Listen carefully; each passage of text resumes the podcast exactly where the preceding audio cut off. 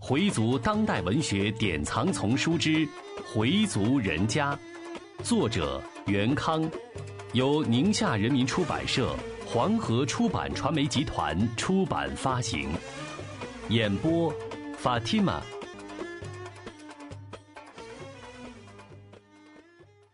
第二十九集：精子是何人？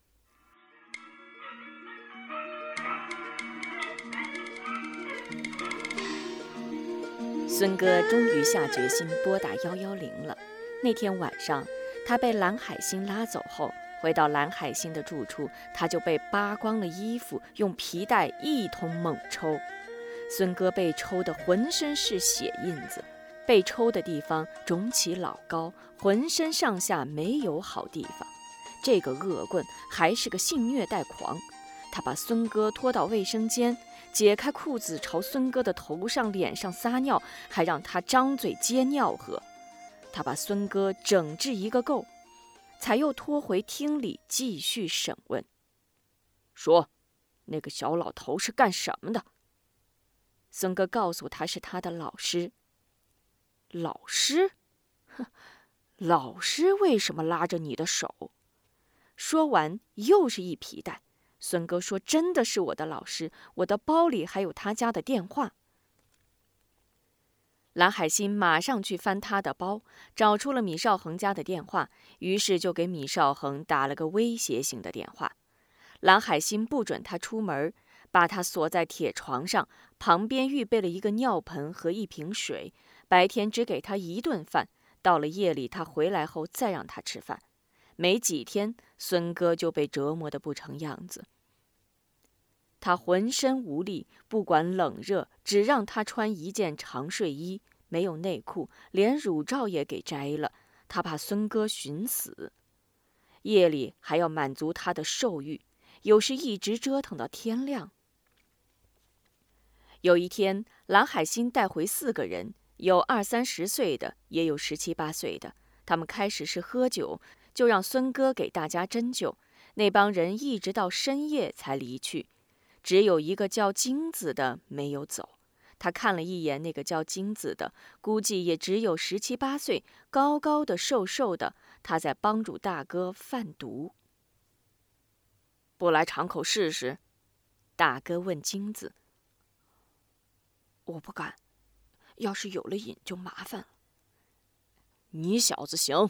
还有点出息，大哥没再强迫他吸，然后说：“上午把那包货送去，小心点别撞墙上。”金子答应着：“放心吧，大哥，不会的。”蓝海星见孙哥现在很老实，渐渐放松了些，不再把他锁在床上了。他可以在屋里自由走动，但白天他不在的时候，还是把他锁在床头上。在蓝海星的眼里，他就是一个供他发泄的工具。他后悔当初不听同学的劝告，现在一切都晚了。有一天下午，蓝海星回来了，他把裤子一脱就去洗澡，裤子上别着手机。孙哥小心地取下手机，拨打了幺幺零，话筒里在问什么事儿，但他不敢大声说，只说了半个地名，具体的楼号他说不清。然后马上把手机放好。蓝海星洗完出来，把裤子穿好，没有发现什么。但孙哥心里直担心被他发现。蓝海星又出去了，孙哥心里也发愁。地址没说清，警察会找到他吗？他想了个主意，用锁他的铁链去击打旁边的水管，这样楼上楼下都会被他的响声搅得心烦，他们就会循着声音找。这是个好主意，于是他就用铁链敲击水管，不停地敲，让它发出很刺耳的声响。响声终于把楼上楼下的居民给惊动了，邻居们找来了警察，孙哥就这样被救了。在派出所，孙哥一口气说了一个多小时，说完就虚脱了。一个女民警把他抱起来，放在长沙发上，喂了他一杯糖水，才渐渐苏醒。十多天的折磨使他的身体十分虚弱。休息了一会儿后，民警问他：“你刚才说的那个叫金子的长什么样儿？”“高个儿，很瘦，尖下巴，眼睛不大。对了，耳朵后面还有块黑痣。你说的情况很重要，我们也正在找这帮家伙。为了你的安全，我们先给你安排一个地方。可能局里还要问你一些情况。晚上，他又被带到局里接受询问。赵月听完孙哥讲的情况后，立即布置下一步的行动。蓝海星已经跑了，他的住处还要仔细搜查。我们现在还没抓住他们贩毒的罪证。那个叫金子的，可能是无业青年，也有可能是在校学生。据孙哥反映，这个金子是北京口音。我们先从电脑里查一查。要从几个方面入手，抓紧时间，尽快摸清他们的活动规律。对三环外的一些歌舞厅、娱乐城等娱乐场所要注意监视。布置完工作，已经是晚上十一点了。赵月开车回家，路上他还在想：这个十七八岁的人特征比较明显，应该说查起来不会太费事儿。但京城这么大，要找个耳朵后有块黑痣的人，也不是件容易的事儿。回到家，妻子还没睡。他如果不回来，就会给妻子打电话。今天没打电话，就说明一定会回来。佩蓉问他饿不饿，还有自己做的速冻饺子。赵月说还真有点饿了。佩蓉说着就去点火。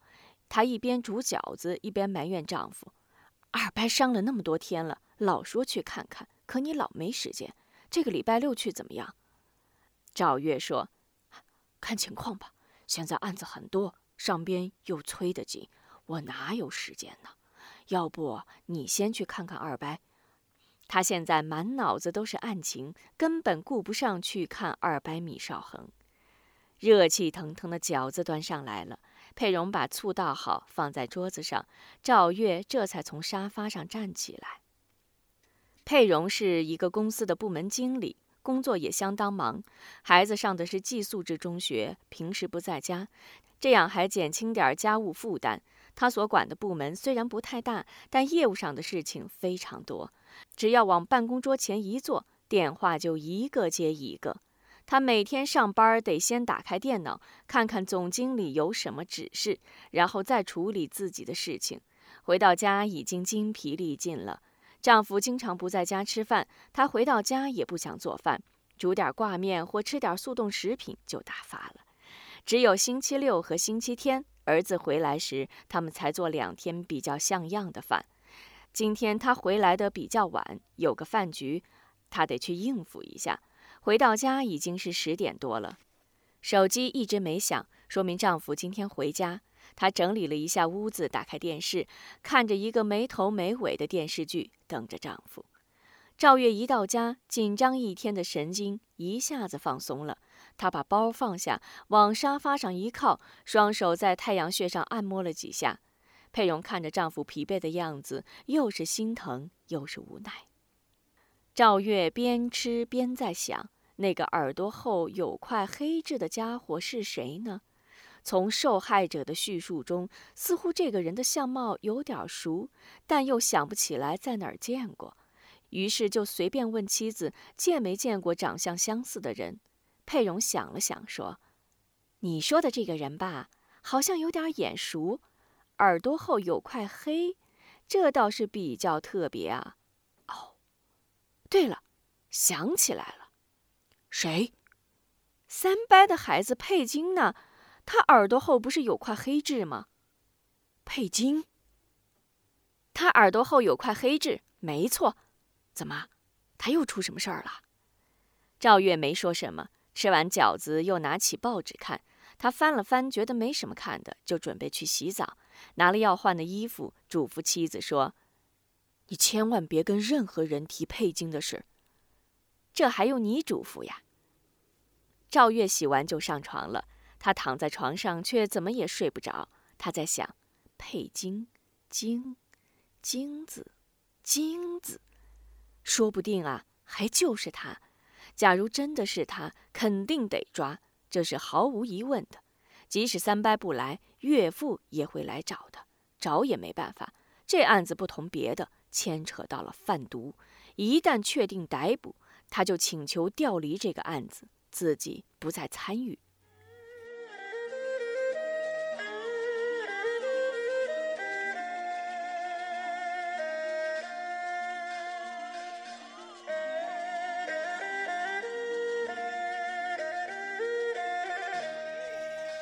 初夏，西亭胡同的夜晚是和谐的、舒适的。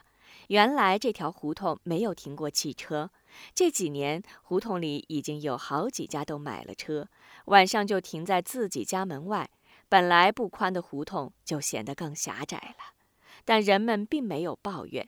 这几辆车倒是给邻居们多了点聊天的话题。京城的空气质量越来越好，据说空气质量好的天数已经达到两百多天，晚上可以坐在院子里数星星了。细心的市民发现，京城里的绿色多了，大街上的花坛多了。古老的京城处处散发着青春的朝气，米家院子里的大槐树枝叶茂盛，从下往上，浓浓密密的树叶一层覆盖着一层，显示出极旺盛的生命力。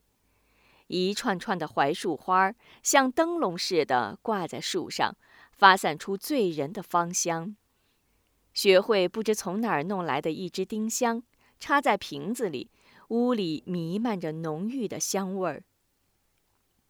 晚饭后的小院儿是另一番情景，女人们在厨房收拾碗筷，洗干净的碗和盘子分别放进橱柜，桌子上的残渣已被抹净，凌乱的马扎和小凳也都收起，很规则地放在一个角落里。晒干的衣服叠好，放入衣柜。地上的脏东西都打扫干净，洒上了净水，透着凉快。屋里屋外干干净净，利利落落，一天的生活也就进入了尾声。佩东吃完晚饭，就到当街跟一帮人聊天。他们当中有六十上下的，也有三十来岁的，聊的内容也很广泛，聊中东问题，聊车程问题，聊拆迁问题，聊甲 A。骂某某球员，预测下一场比赛的输赢，聊到十点来钟就各回各家。今天他刚出来没多会儿，妻子就叫他说：“老爷子找他。”少元把佩东叫到屋里：“二伯那儿你应该去看看，还有啊，学开的病也该问问。”佩东听着，嘴里应着：“行儿，我赶明儿去。”转身就要回自己的屋子，父亲又叫住了他。你老是赶明儿赶明儿的，到底什么时候去呀？我好给你钱，别空手去。佩东说了句：“哎，您甭管了。”就出了北屋。少元知道佩东不太愿意去二伯家，但怎么也得去一趟呀，那是你亲伯伯。他无奈地摇摇头，朝老太太屋走去。走进窗户，见老太太的窗帘已经挂上了，但灯还没关，就问。妈，您睡了吗？里面答话：“少元呢？我已经躺下了，没事儿了，你歇着吧。”少元答应了一声，就回自己屋了。其实老太太并没有躺下，她丢了存折后，急得牙直疼。少英来看过，搁下三千块钱，老太太不要。少英说：“您呐，不要就不要，还这么放着，保不住还得丢。”老太太说。你说这怪不怪？我这儿没人来过呀，怎么会丢呢？我说话您爱信不信，没准儿就是佩金拿走的。哎，不会不会，他没来过。老太太一口否认。中午您睡觉时屋门关不关？不关呢。少英点点头，那就是了。然后就把大嫂看见佩金进屋的事儿说了，准是他拿去了，但老太太仍予以否认。你们就爱乱猜疑，那孩子啊，虽说不太稳重，可没有偷偷摸摸的毛病。你大哥跟你大嫂老是瞧佩金不顺眼。少英见说服不了母亲，就没再说什么。现在老太太琢磨着把米老人留给她的那笔钱放个最安全的地方，这笔钱可不能丢了。少元问他话时，老太太正琢磨着放哪儿好呢。经侦查，帮助运送毒品的就是米佩金。局里下了拘捕令，佩金是在次日夜里从被窝里带走的。手铐一铐，他就傻了。嘴里老是说“我没干什么呀”。警察根本不理会他的嘟囔，三推两搡就把他弄上了车。佩金已经一个多星期没着家了。过去佩金也是经常不回家。米少利问他去哪儿了，他就撒谎去奶奶家了。少丽跟奶奶核实，奶奶护着佩金，明明知道佩金在撒谎，还帮他打掩护。是啊，是在我这儿来着。这样一来，少丽也就不再去追究了。这样正合他的意。以后啊，学校见不到他，家里也见不到他。佩金就经常跟蓝总他们鬼混。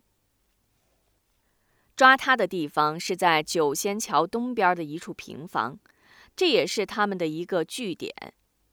他们抢劫后的赃物一般都先放在这儿，然后再处理掉。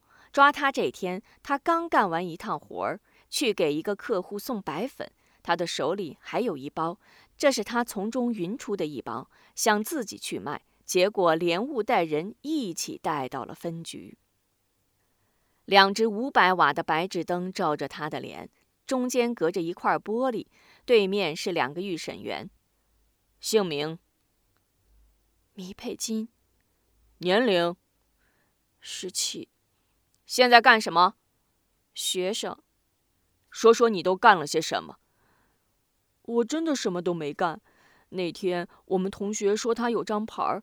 对，是毛片，让我去看看。看完盘我就睡了，刚睡就被你们给带来了。预审员出示从他那里搜出的毒品，问：“这是什么？”米佩金傻了，他知道这是无法辩驳的铁证，但还在极力为自己申辩：“这是他们留下的，我我不知道。”米佩金，你来这儿大概不是头一次了吧？米佩金不再说话，把头低了下去。挺老练的呀，你知道是什么地方吗？这儿是随便谁都来的吗？现在还不老实？知道你犯的是什么罪吗？协助贩卖毒品，证据都在这儿了，你还想狡辩？米佩金的小瘦脸儿已经变了颜色，汗随着也下来了。我不知道，真的不知道那是什么东西。预审员冷笑了一下，哼，一共几次？就，就，就一次。预审员又冷笑，两次，两，两，两次。算了，我们没工夫跟你在这儿挤牙膏。要说就痛痛快快的说，不说呢，后果你知道。带下去。预审员真的动怒了。米佩金此时的小脸煞白煞白，浑身是汗，像刚蒸过桑拿。我说，我我我我都说。据米佩金交代，他和大哥蓝总是在三年前认识的。那次是他和另外两个抢劫了一个女的，这个女的是一个叫靴子的相好。靴子找到了米佩金，先一通毒打，然后说要废了他。这时大哥蓝总来找靴子。见了佩金，就给他说情，靴子才放了他。从此，佩金就跟了蓝总。为什么都叫他蓝总呢？因为他有个公开的总经理身份，外表是一个公司，但并不做什么生意，暗中从事的是倒卖毒品的勾当。蓝总看他人小，一脸的志气，不会被人觉察，就经常派他送货，然后给他提点零头。米佩金喜欢跟人赌，有了钱就跟几个人去赌，赌输了就去借。他还跟佩南借过一千元，后来只还了他五百元。大年初五，他跟一帮哥们儿赌了回大的，一次就输了四千。他从蓝总那儿得到的零头都加一起还不够一千五。那些人整天追着他要，他也不敢再跟蓝总要，因为蓝总曾嘱咐过他别去赌。想抽点都可以，但不能去赌。赌输了还想把本捞回来，越捞越想捞，越捞不回来，输的也就越多。